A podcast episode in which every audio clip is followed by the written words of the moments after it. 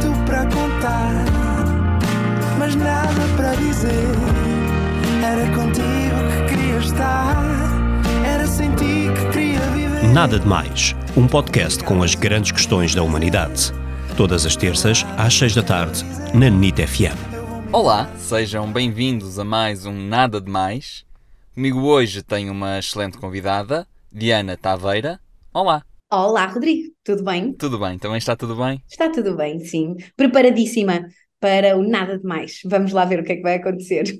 Vamos a isso.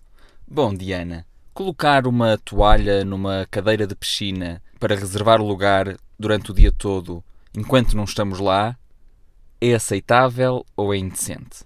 Depende do tempo que estamos a falar.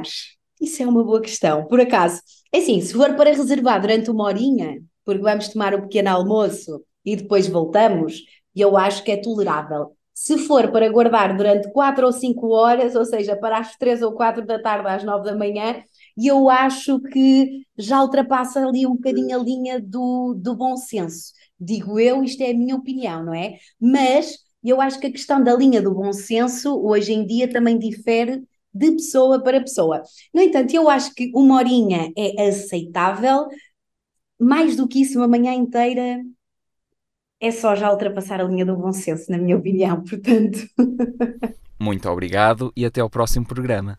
obrigada eu. E não foi nada, nada demais. Não foi mesmo nada,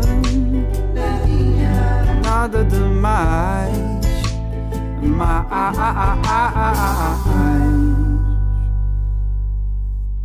Basicamente, até posso fazer aqui uma sugestão para setembro, para quem estiver pelo norte do país ou que não estiver pelo norte do país, mas podem ir até lá.